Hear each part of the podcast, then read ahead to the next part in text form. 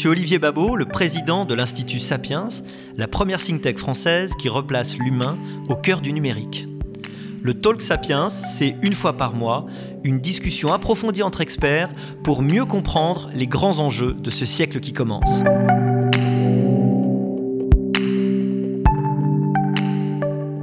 Bonjour à toutes et à tous et bienvenue pour ce nouveau podcast organisé par l'Institut Sapiens et le journal La Tribune que je dirige. Euh, je suis ravi de vous retrouver après une longue absence euh, liée au confinement.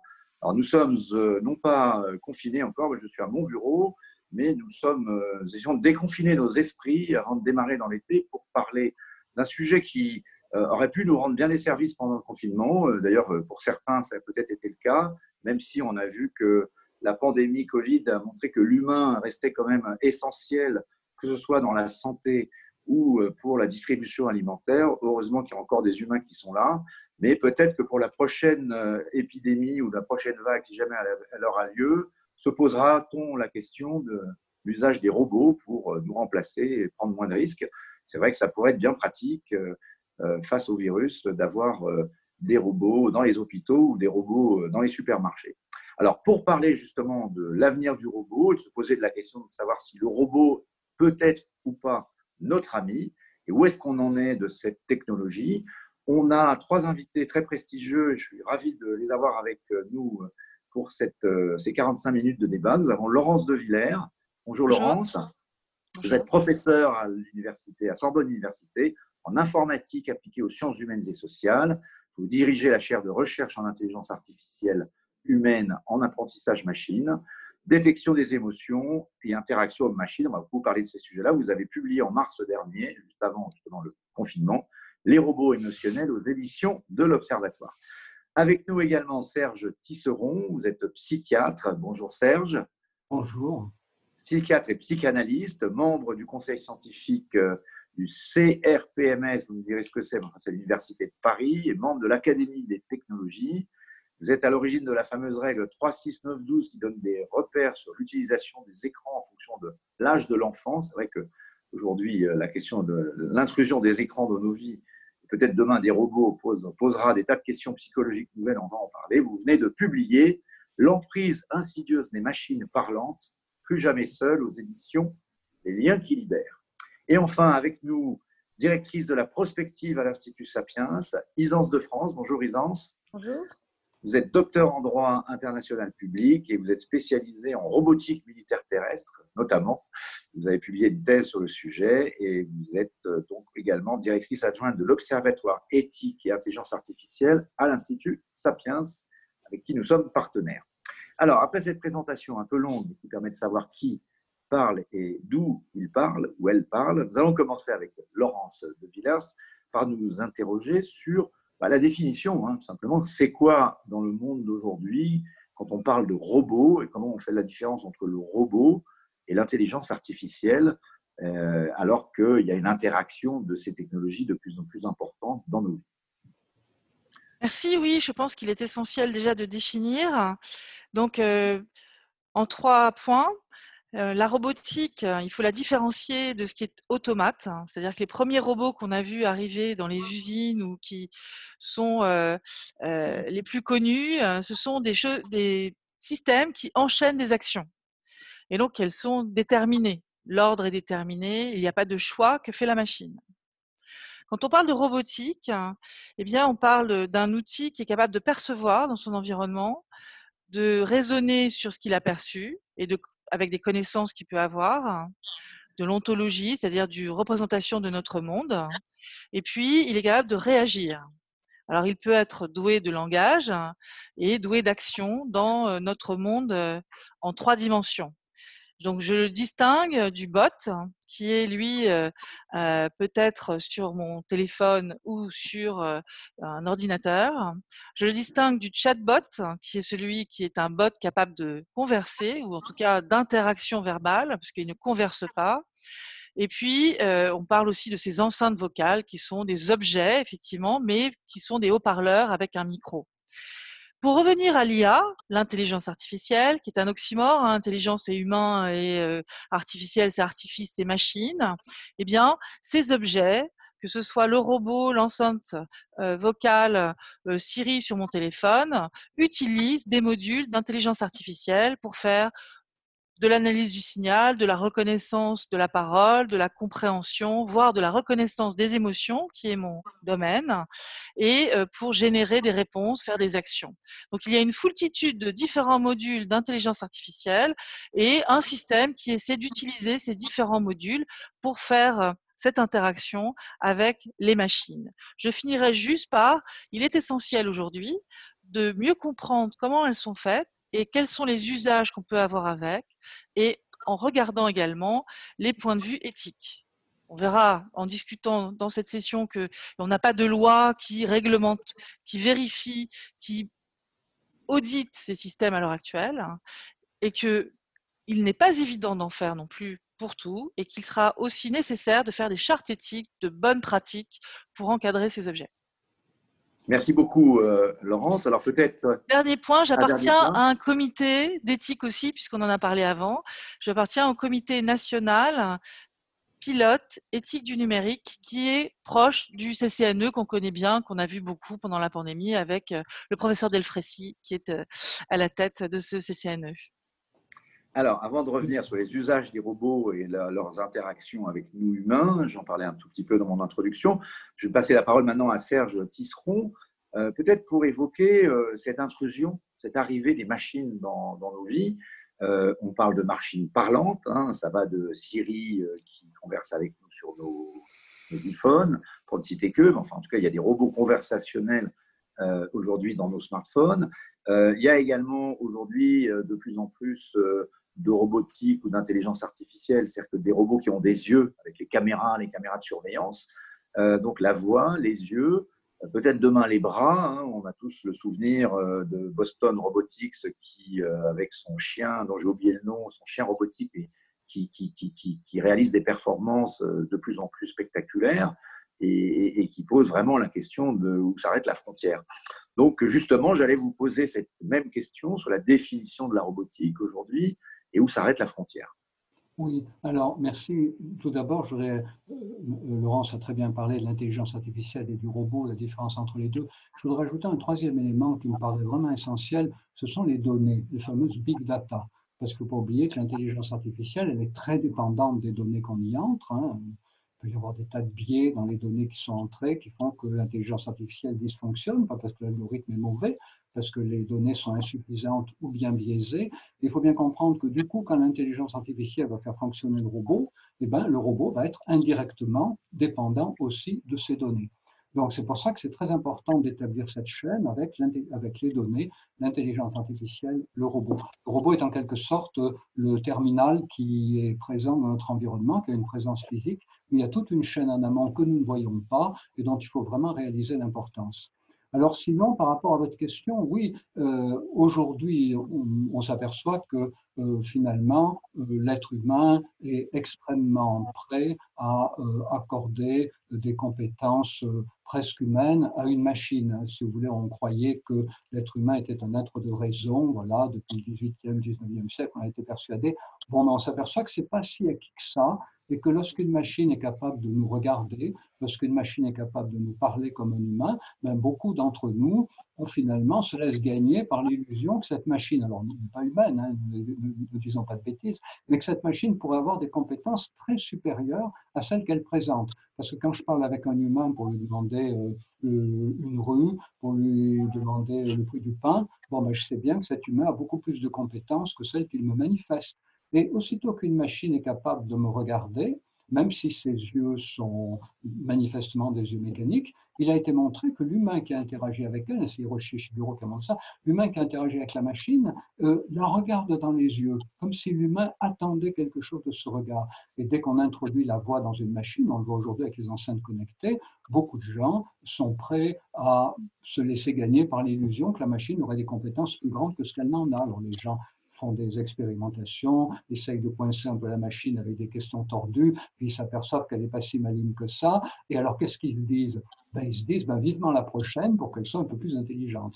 C'est-à-dire que l'idée, vous voyez, c'est que, ben, comme je dis toujours, dans le développement d'intelligence artificielle, dans la relation de l'homme à l'intelligence artificielle, le maillon faible, c'est l'homme. Nous sommes prêts à accorder à ces machines des compétences bien plus grandes que celles qu'elles n'ont.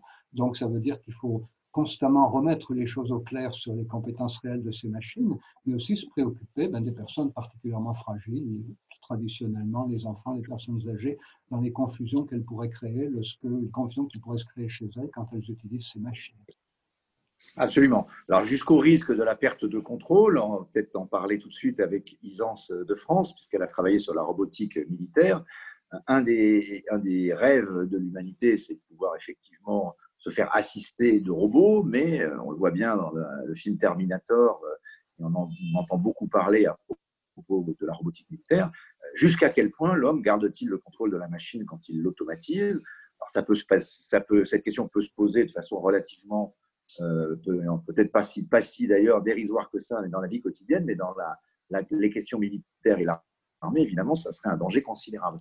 Alors où est-ce qu'on en est déjà? Vous connaissez ce sujet en matière de robotique militaire et euh, est-ce que, on va, basculer très vite dans notre discussion sur ces questions-là, est-ce que des règles éthiques peuvent empêcher l'humain, qui euh, effectivement euh, est le maillon faible, mais pourrait devenir tellement faible qu'il se ferait dépasser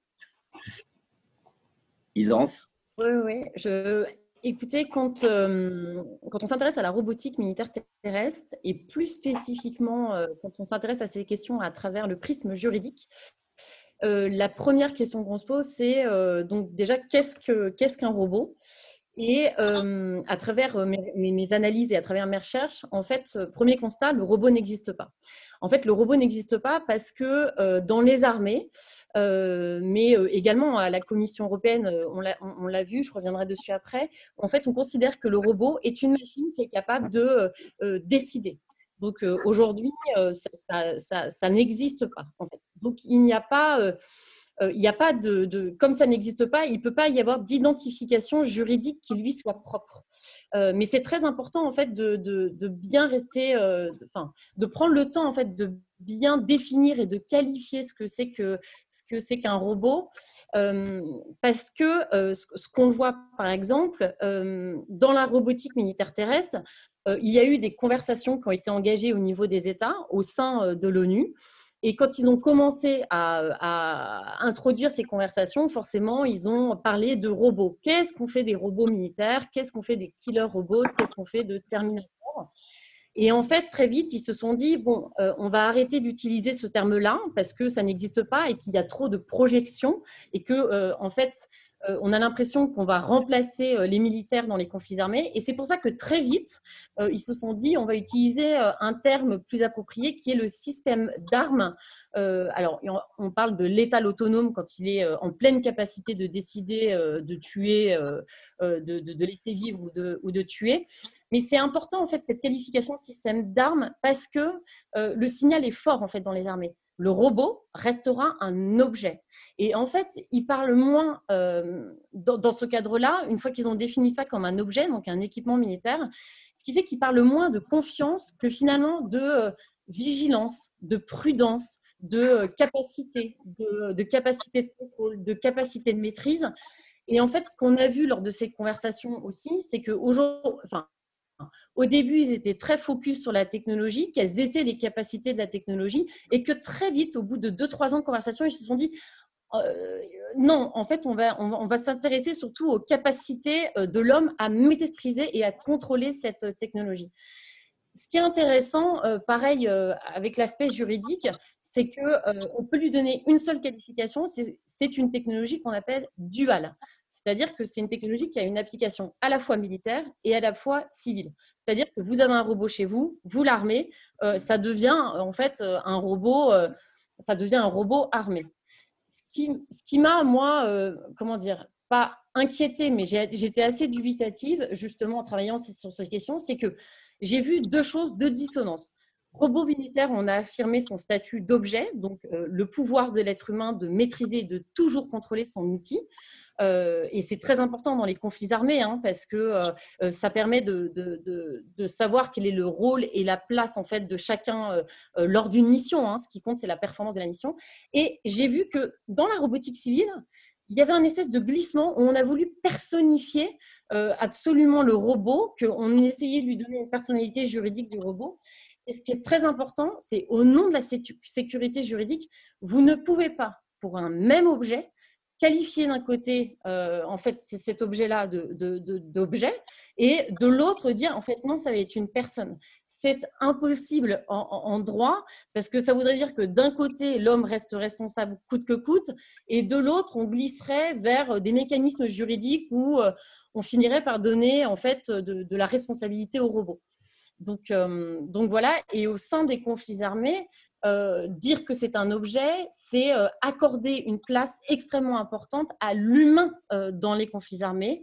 et ça, et, enfin, et ça c'est déterminant hein, pour, pour, pour, le combat, pour, pour la performance de, de, la mission. Donc, Merci. Donc voilà ce que j'ai juridiquement. voilà ce que, ce que... Serge Tisseron, on est, on est au cœur du débat éthique et objet ou pas, objets inanimés, avez-vous une âme, hein, comme disait le poète. Donc, est-ce que euh, le, robot, finalement, euh, qu'on voit plutôt comme un auxiliaire, hein, ça peut être un auxiliaire euh, dans la santé, je l'ai dit, ça peut être un auxiliaire effectivement militaire, ça peut être un auxiliaire dans l'industrie.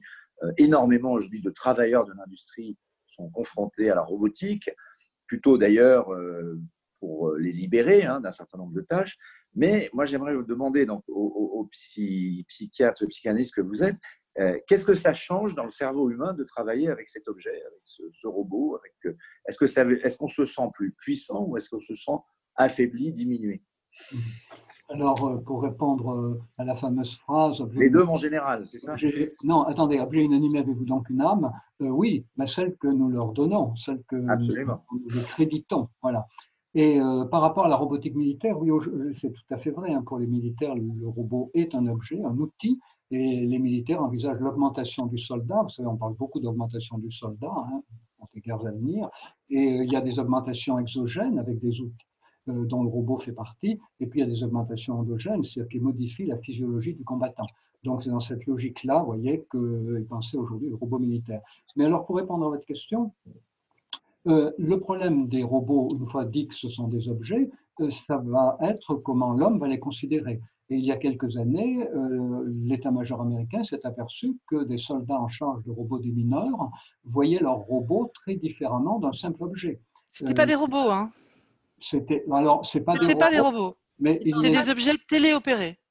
Voilà, alors d'accord, mais c'est définition. Hein. C'est sous le nom, c'est sous le nom de robots qui apparaissent partout dans la littérature. Donc, on va dire. Bah, je, suis désolée de la métaphore, mais. Oui, oui, robots entre guillemets. On va dire des robots entre guillemets. Bon, alors donc, encore même pas des robots, ils ne sont pas dotés de la voix, ils n'ont pas des yeux, ils se présentent un peu comme une caisse, une caisse montée sur chenille avec un bras articulé et une caméra. Donc, on va dire que ce pas des robots, on va dire que c'est des objets téléopérés. Ces objets téléopérés, tout téléopéré qu'il soit, donc par une intervention humaine, l'état-major américain s'est aperçu que certains soldats ben, se déprimaient quand leur euh, machine leur, était endommagée, euh, que euh, certains demandaient que les honneurs de la guerre soient rendus à leur machine, c'était totalement détruite. Et plus intéressant encore, certains demandaient que cette machine, même très endommagée, soit réparée quel qu'en soit le prix, de manière à ce que ces personnes puissent récupérer la même machine avec le même numéro de série, une machine un peu à laquelle ils s'étaient émotionnellement attachés. Et vous voyez, là, on rencontre le problème qui... Est-ce que c'est différent de l'attachement à une voiture qu'on possède depuis des années? Justement. Oui, mais la différence, c'est que la différence, c'est qu'une voiture, bon, elle va commencer à vous parler, mais aujourd'hui, elle ne vous parle pas. C'est vrai qu'elle devient robotique. Alors, une voiture, c'est un robot. Laurence, Laurence, mais attendez, mais ce qui fait la différence quand même, c'est que ces machines, elles vont très bientôt être capables de nous interpeller. C'est ça qui fait la différence. Tant que vous allez vers une machine, par exemple, vous allez vers un distributeur de billets de SNCF dans une gare, Bon, ben, si vous lui parlez déjà, ça simplifie beaucoup vos démarches avec la machine. Pour beaucoup de gens, ça va être une libération de pouvoir parler à ces machines plutôt que de tapoter sur un clavier souvent qui ne marche pas. Mais en revanche, le jour où vous avez dans votre, environnement, une machine qui vous interpelle, comme certains robots placés d'ores et déjà dans des hôpitaux euh, qui peuvent dire bonjour monsieur machin, bonjour madame truc, comment allez-vous, est-ce que vous avez bien dormi? Eh bien, à partir de ce moment-là, il est bien évident que les compétences dont on va créditer le robot, la machine, la machine euh, vont être beaucoup plus importantes. Voilà. Donc, si vous voulez, la question qu'on se pose tout le temps à l'Institut pour l'étude des relations de robots, que j'ai fondé en 2013, c'est cette question-là, c'est-à-dire euh, de quelle façon des machines qui ne sont pas conçues avec l'idée de remplacer l'humain de quelque manière que ce soit, vont quand même, pour certains usagers, être amenées à remplacer des partenaires humains dans l'imagination qu'ils en ont.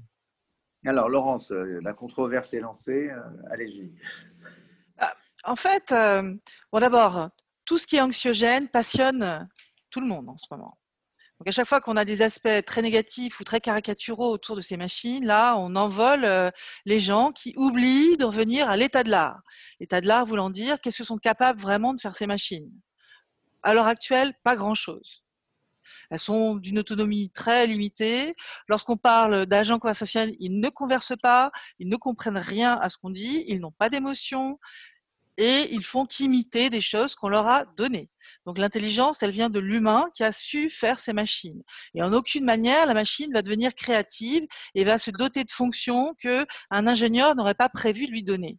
À la limite, elle pourra capturer quelques données en plus. Peut-être qu'elle va d'ailleurs faire que son système sera moins performant parce qu'elle n'aura pas assez de connaissances pour juger des qualités des données qu'elle va réutiliser. Donc il est urgent dans la société qu'on fasse expérimenter ces objets pour qu'on oublie d'avoir peur à chaque fois qu'on parle de ces sujets. Maintenant, je vais à l'inverse. À l'inverse, on cherche à faire dans certains domaines, la robotique sexuelle en est, en est un, euh, des, des, des choses qui nous ressemblent extrêmement fortement des clones, des géminoïdes, des jumeaux de l'humain, avec la même apparence, vide. À l'intérieur, on n'a pas évidemment de viscères, on n'a pas de ressenti, on n'a pas de chair. Comme de toute façon, on ne sait pas encore vraiment modéliser la cellule, ni ce que c'est que la pensée humaine, nous sommes dans un balbutiement des choses. On imite en surface, on fait des avions qui volent, voyez, pas pour ça que c'est des oiseaux. Là, on fait des systèmes qui nous ressemblent, qui ont certaines de nos fonctionnalités, mais sûrement pas notre capacité d'humain à ressentir, à créer, à imaginer et à être en solidarité avec les autres. Parce que là, il n'y a rien de tout ça. Même si je connais des chercheurs qui essaient de faire de l'homéostasie dans un robot, c'est-à-dire pouvoir euh, modéliser une certaine douleur, un certain plaisir pour que le robot ait des intentions. D'accord? Donc, dans le monde de la recherche, on manie fortement la métaphore également. Et si je prends maintenant les usagers, les, non-experts qui sont devant ces machines, eh bien, pour avoir fait beaucoup d'interactions avec des personnes âgées dans les EHPAD ou euh, dans des euh, systèmes avec des gens qui avaient un certain handicap, des jeunes et des moins jeunes, il n'y a pas beaucoup de confusion. Il n'y a pas beaucoup de confusion avec euh, l'humanité. Il y a des projections voulues. Vous voyez, quand l'enfant est petit, il annonce son nounours, ou quand le gars adore sa voiture, il fantasme aussi sur la relation qu'il a avec ses objets. Or, ces objets maintenant, ils sont plus sophistiqués. On peut plus tellement dire ce sont plus des outils, ce sont des systèmes qui réagissent fortement, qui peuvent nous parler. Et là, il peut y avoir manipulation. Et mon objectif de recherche à l'heure actuelle, dans la chaire dont vous avez parlé tout à l'heure, c'est justement de travailler sur ces objets conversationnels, puisque c'est l'objet de mes recherches, la parole dans l'interaction, le pouvoir de la parole et le pouvoir de manipulation de la parole.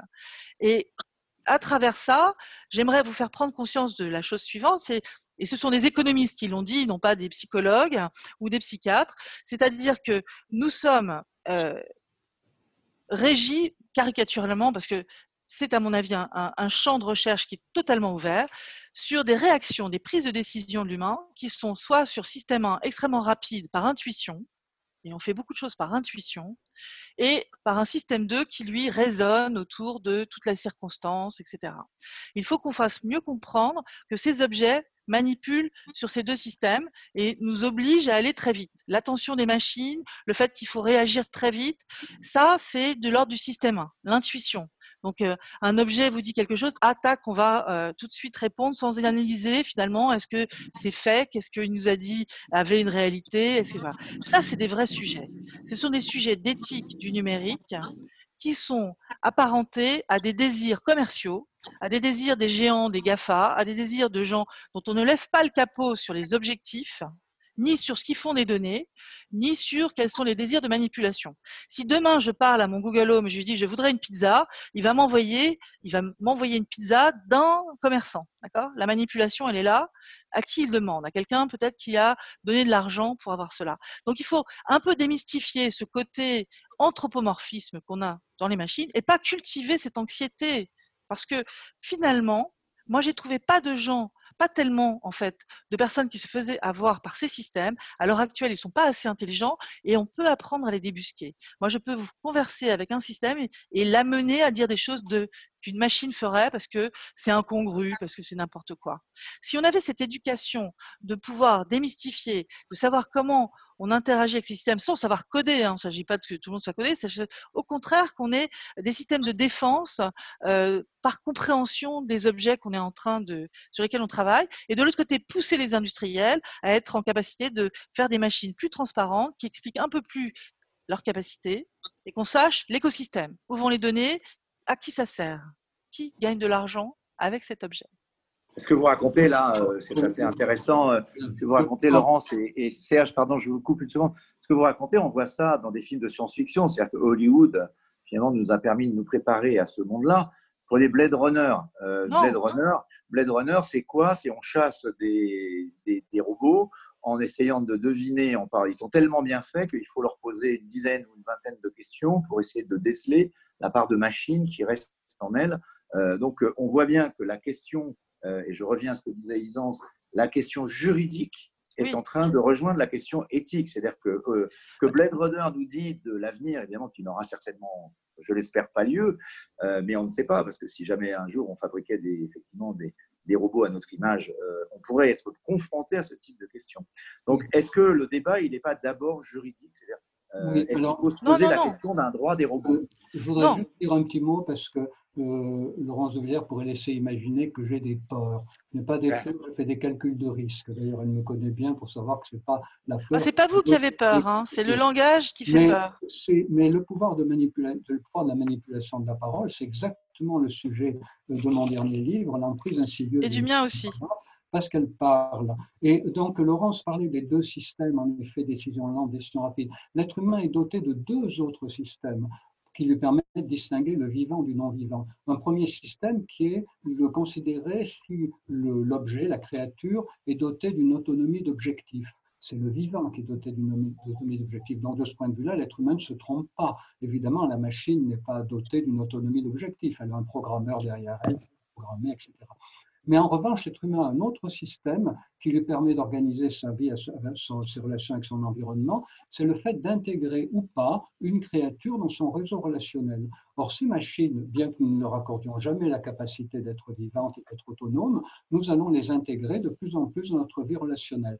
Oui, alors effectivement, le smartphone avec Siri, j'en parlais. On est déjà là, hein Oui, mais sauf qu'avec notre smartphone, nous parlons beaucoup à des gens que nous connaissons, que nous ne connaissons pas, mais nous parlons peu avec notre smartphone encore. En revanche, dans quelques années, nous parlerons probablement beaucoup avec notre smartphone, puisque le robot conversationnel et surtout euh, le, la figurine animée dont on voit un visage sur un écran et qui parle en même temps, euh, c'est vraiment promis un bel avenir. Donc aujourd'hui, pour résumer, on en est pour moi dans le domaine de la robotique, là où on en était avec les automobiles en 1910. Le problème, c'est qu'à l'époque, personne ne s'est vraiment préoccupé des dangers qu'il pouvait y avoir euh, à ne pas sécuriser l'habitacle, à ne pas se préoccuper de la puissance du moteur. Et donc, du coup, aujourd'hui, on est exactement dans la même situation. Donc, les robots, moi, c'est formidable, hein, si je m'y intéresse, parce que j'espère en voir le plus perfectionné possible, le vivre très, très, très longtemps. Pour Attention perfectionné. Ah non, non, mais j'ai vraiment envie. Hein.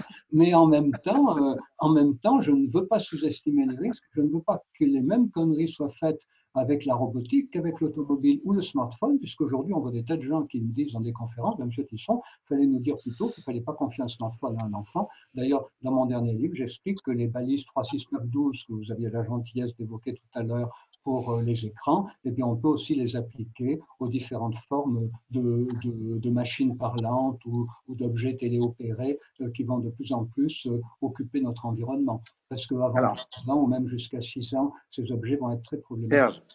je, voudrais passer la parole de nouveau à, Isance, quand même, qui n'a pas beaucoup parlé. Donc, euh, j'aurais voulu, Isance, euh, au-delà de la question militaire que vous connaissez bien, euh, jusqu'à quel point, effectivement, on doit se poser la question d'une législation, d'un droit des robots, d'un droit de l'humain par rapport aux robots, et peut-être que demain, faudra-t-il se poser la question, si on met de plus en plus d'humanité dans ces robots, d'un droit des robots lui-même à, être, à être protégé contre la méchanceté des humains. Je, reviendrai juste deux de, petites secondes sur ce qui vient d'être dit. Effectivement, le terme robot, c'est d'abord, euh, l'utilisation du terme robot, c'est d'abord un outil d'influence influence et un outil de puissance et de pouvoir dont se servent hein, les États au sein d'une course technologique. C'est hyper important de faire de la géopolitique euh, aussi quand on fait de la robotique, parce que c'est vraiment le symbole d'une course technologie entre euh, les Américains, les Chinois, dans une moindre mesure, mais quand même les, Chinois, les Israéliens. Mais quand même, c'est vrai. Les Japonais. Hein. les Japonais, bien sûr, bien sûr. Euh, et en fait, on le voit bien hein, quand Poutine dit ah, euh, il y a Terminator qui défile, et puis juste après, euh, on a le ministère des Armées qui dit il n'y aura jamais de Terminator le 14 juillet chez nous. On sent bien qu'en fait, on est avant tout dans un discours politique, et il est très important de comprendre qu'on est avant tout dans une course technologique qui est ce qu'on appelle une guerre froide 2.0. C'est qui va avoir en fait une technologie la plus avancée. Je me permettrai juste euh, de, de, de, de, rappeler quelque chose, c'est qu'on imagine que cette guerre est très technologique. En réalité, je pense que cette guerre, elle est avant tout juridique, parce qu'on voit bien qu'en fait, chacun, tous les pays finalement auront accès à ces technologies, disposeront de ces technologies. En réalité, le premier pays qui arrivera à créer un véritable droit de la robotique, pas du robot, ça c'est très important, comme vous un droit de l'ordinateur, euh, vous direz pas un droit des robots. Donc, le droit de la voiture. Et la Commission européenne là-dessus a, a, vraiment une, une, longueur, enfin, oui, pour moi, a une longueur d'avance parce ah qu'il y a quand même des réflexions. Ah, bon, bah alors, ça, va être très bien comme ça. On va, non, non, mais c'est intéressant ce que vous dites parce que. C'est je veux dire, les réflexions en fait sont là, euh, les réflexions éthiques sont là. Mais à quoi sert l'éthique en fait et pourquoi faut lier l'éthique et le droit? C'est que comme je vous le disais tout à l'heure, le droit ne peut pas intervenir sur une technologie qu'il ne connaît pas. D'où l'importance de l'éthique qui est un dispositif d'attente en fait. Hein. C'est sensibiliser les gens euh, et on accompagne en fait l'éthique avec de l'expérimentation et on sensibilise les gens, on fait de la pédagogie. Voilà ce qu'est le robot, voilà ce qu'il n'est pas, voilà ce qu'est un drone, voilà ce qu'est un bot, voilà ce que sont des données. Et ensuite, une fois que ces technologies seront assez mûres, donc avoir une capacité de décider, une vraie capacité de s'adapter, ça arrivera ou ça n'arrivera pas, le droit arrive à ce moment-là pour dire bon bah maintenant on sait de quoi ils sont capables, on sait maintenant en fait dans quelle catégorie on va pouvoir les mettre.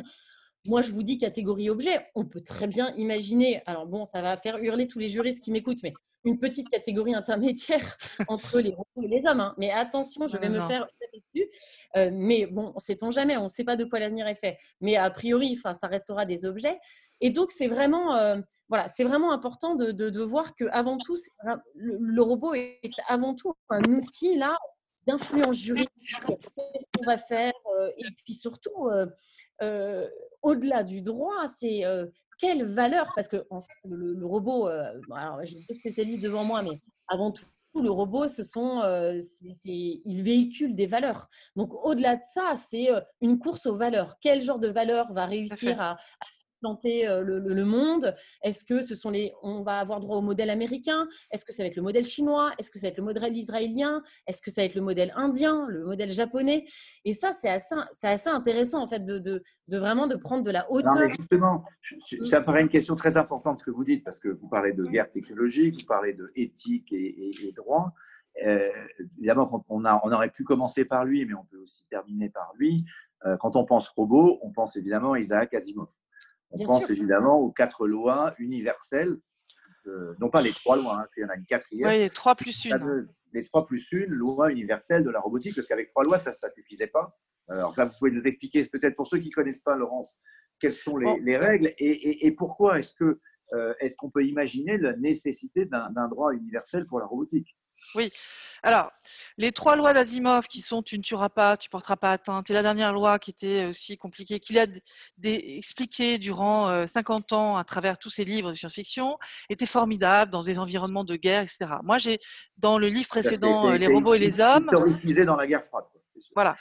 Dans les robots et les hommes, moi j'avais fait les règles, les commandements pour les robots sociaux en interaction avec nous, ce qui n'était pas tellement les robots, enfin c'était plus dans un environnement de, de guerre. Alors moi je voudrais revenir sur la communauté, européenne et nos valeurs, puisque Asimov, hein, si vous voulez, c'est de la science-fiction et je crois que personne maintenant euh, ne considère qu'on va faire émerger des lois d'Asimov, des règles pour l'aspect juridique.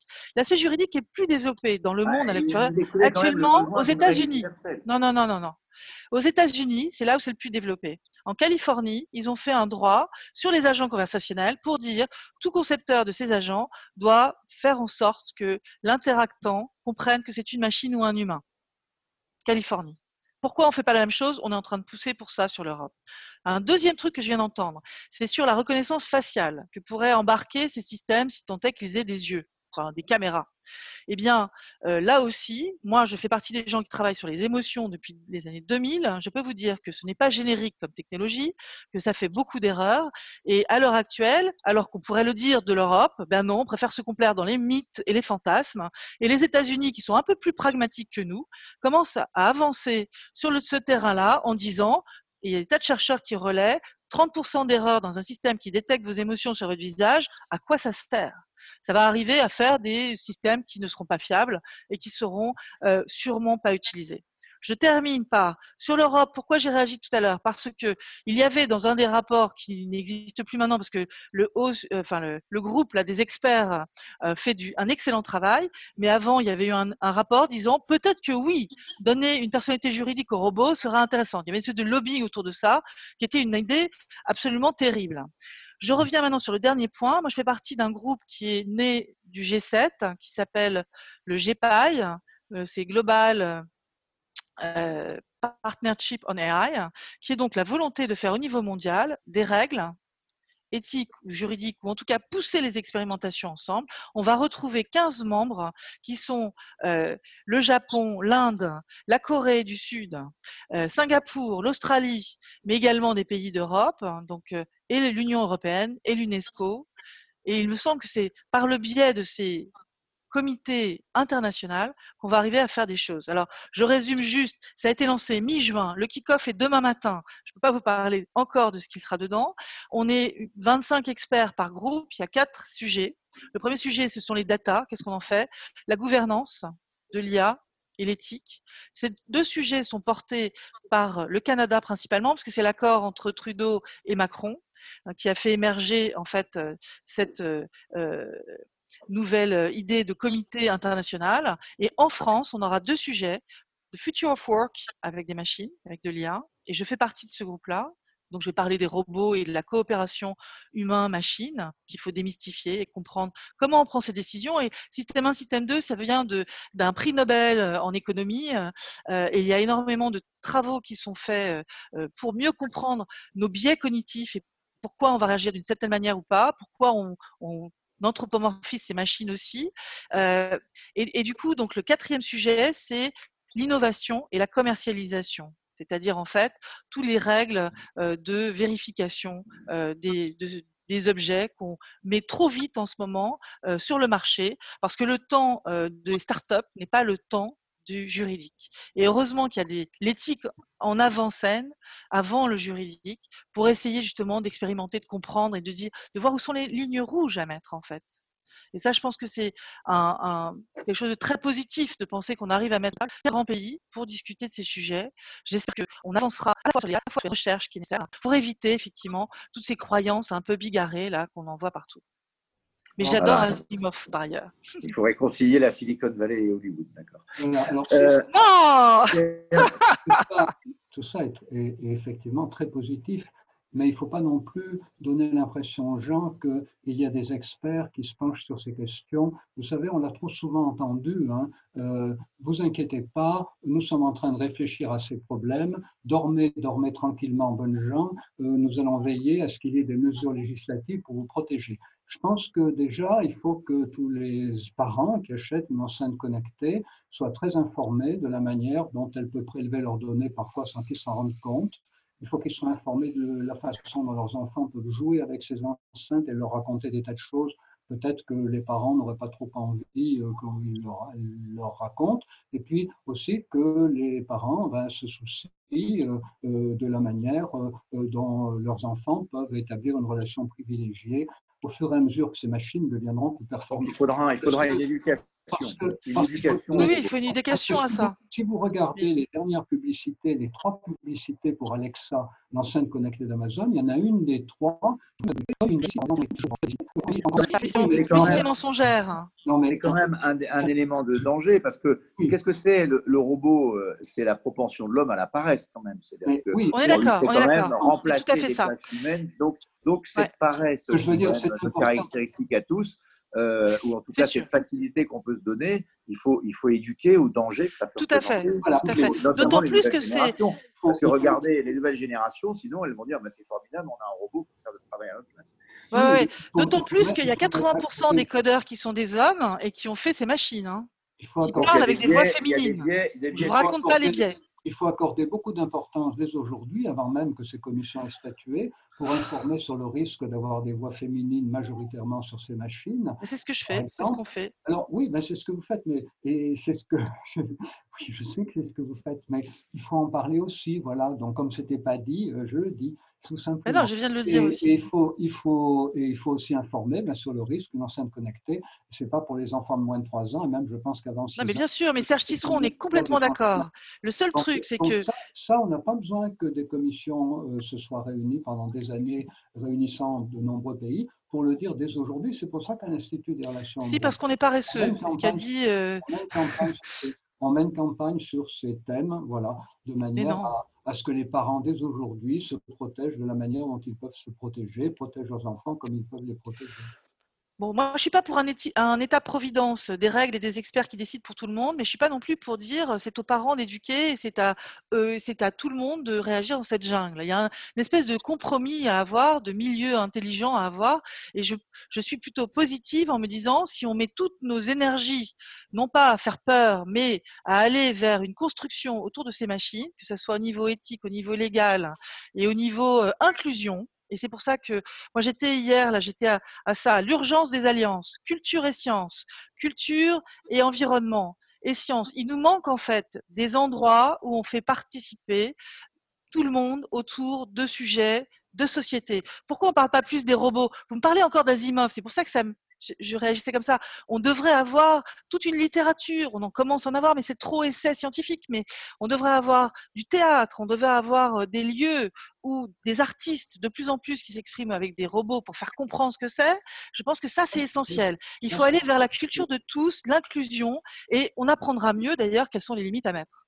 On appelle ça le débat citoyen. Alors en effet, on en fait, on en fait. Oui, oui. C'est pas que le débat citoyen.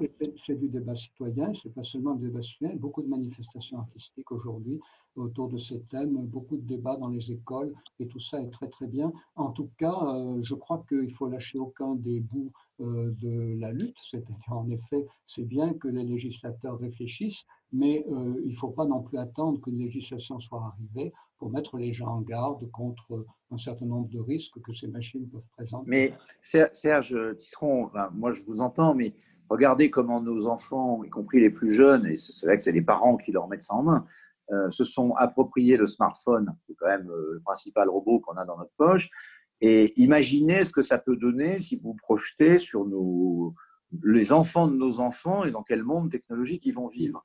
Et donc, on voit bien que ce qui nous, nous paraît aujourd'hui un danger, peut-être demain leur paraîtra tout simplement naturel et ils auront l'habitude, ils auront été... Euh, alors, je suis d'accord avec vous sur l'éducation, mais ils ont été formés et informés. Il y a un certain nombre de paliers dans l'évolution de l'enfant. On sait que la théorie de l'esprit elle n'apparaît qu'aux alentours de 4 ans et demi. Or, aujourd'hui, euh, Google et Amazon font campagne pour leurs enfants. Non, mais ce que vous dites, c'est la même chose que l'effet psychologique de la télévision à la, maison. Hein. Mais attendez, actuellement, Google et Amazon font campagne aux États-Unis sur le thème de prendre les guillemets parents, les experts vous ont convaincu que les écrans sont nocifs pour vos enfants, achetez-leur plutôt une enceinte connectée. Fin de la citation.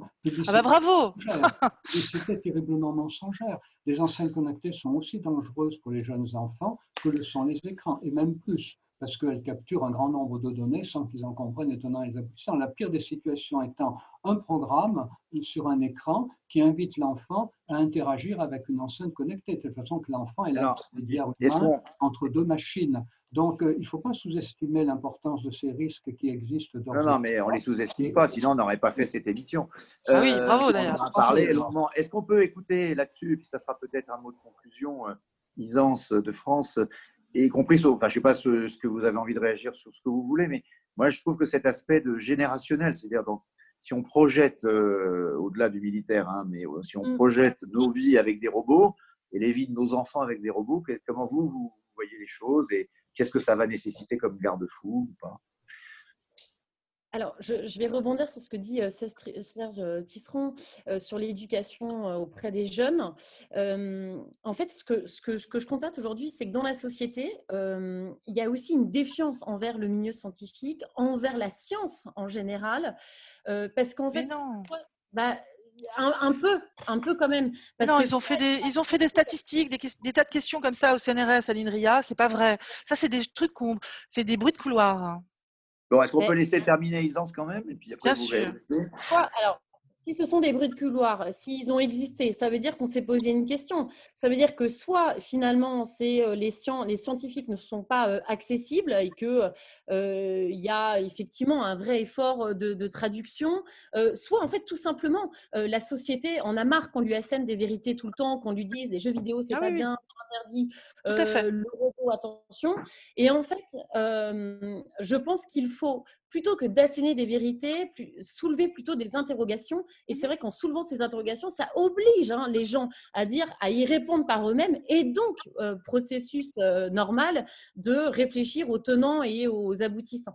Et c'est pour ça que je suis, je suis, d'accord aussi avec vous, euh, Laurence de Vière, que sur le, sur le format culture, effectivement, ah utiliser des pièces de théâtre ou, imaginons, utiliser le sport aussi pour faire des compétitions hommes-robots, pour permettre en fait à chacun de s'engager sur ces questions-là, me semble aujourd'hui une des priorités. Et c'est vraiment euh, euh, la notion d'expérimentation qu'il faut mettre en valeur, euh, qui est une vraie priorité. Et grâce à ça, grâce à cette expérimentation, grâce aussi à l'accessibilité des scientifiques, ça va être un moyen aussi hein, de les rendre plus accessibles, de traduire leurs paroles, eh bien, on arrivera à nous, juristes, ensuite, de, à déterminer en fait quelle sera la meilleure qualification juridique pour ces technologies. C'est tout à fait vrai. Finalement, en fait, il faut, il faut voilà, poser des questions. Euh, euh, il faut euh, finalement que toutes les réflexions soient un peu transverses, qu'il y ait des hubs de réflexion aussi, typiquement où on a des scientifiques, Lisez on Télérama. des industriels. Bah, et non, mais c'est exactement ça. C'est exactement ça. J'ai trouvé ça brillant moi, de faire ça on ne peut plus réfléchir chacun de notre côté et il faut utiliser aussi les outils communication, de communication qu'on nous donne hein, et qui sensibilisent les jeunes. Le sport, euh, la culture sous le, la format, le format théâtre, hein, euh, bien évidemment, euh, mais, il y a encore plein, plein de manières de sensibiliser les jeunes. Oui, dire qu'en fait, on travaille. On arrive un peu au terme. On arrive un peu au terme de la, de la discussion. Bon, une chose qui réconciliera peut-être tout le monde, c'est que ce qui est à peu, à peu près certain, c'est que les robots vont arriver dans nos vies. Euh, ils auront des aspects positifs. Hein. les personnes âgées, isolées, on l'a bien vu par exemple dans les EHPAD, on a essayé de leur apporter euh, des, solutions avec euh, des connectivités avec leur famille. ou alors, il y, a, beaucoup des pays qui sont vieillissants. le Japon, effectivement, l'utilisation de robots. Il y a des robots qui peuvent être aussi des aides, des auxiliaires pour l'humain. Donc, il y, a, quand même beaucoup de choses positives avec l'arrivée, sinon de la robotique, en tout cas, de, de, ces technologies. Euh, j'ai envie, pour terminer euh, en, beauté cette, euh, ce podcast pour la partie vidéo, un mot ou un geste, prouvez-moi que vous n'êtes pas un robot. Isance. Euh, voilà, Ah non, non, il fait ça, Nao. Ah bah non, ah bah alors là, vous me J'ai fait ça avec des euh, enfants, avec un robot. Alors, boire du Laurence, vin, bon, prouvez-moi que vous n'êtes pas un vidéo, robot. mais boire du vin Voilà, très bien. Prouvez-moi que vous n'êtes pas un robot, Laurence. Ben, on a déjà pris un verre d'eau, je voulais que je mange une pomme. Moi, j'aime bien manger les pommes et dire que ça a bon goût. Parce que le robot, lui, Il n'a il a pas encore le goût. Serge, Serge, vous êtes un robot? Ah, je vous laisse avec cette question. Voilà, bah, nous allons nous quitter là-dessus. Regardez, moi j'ai des lunettes parce que je commence à prendre un peu d'âge et donc je vois rien.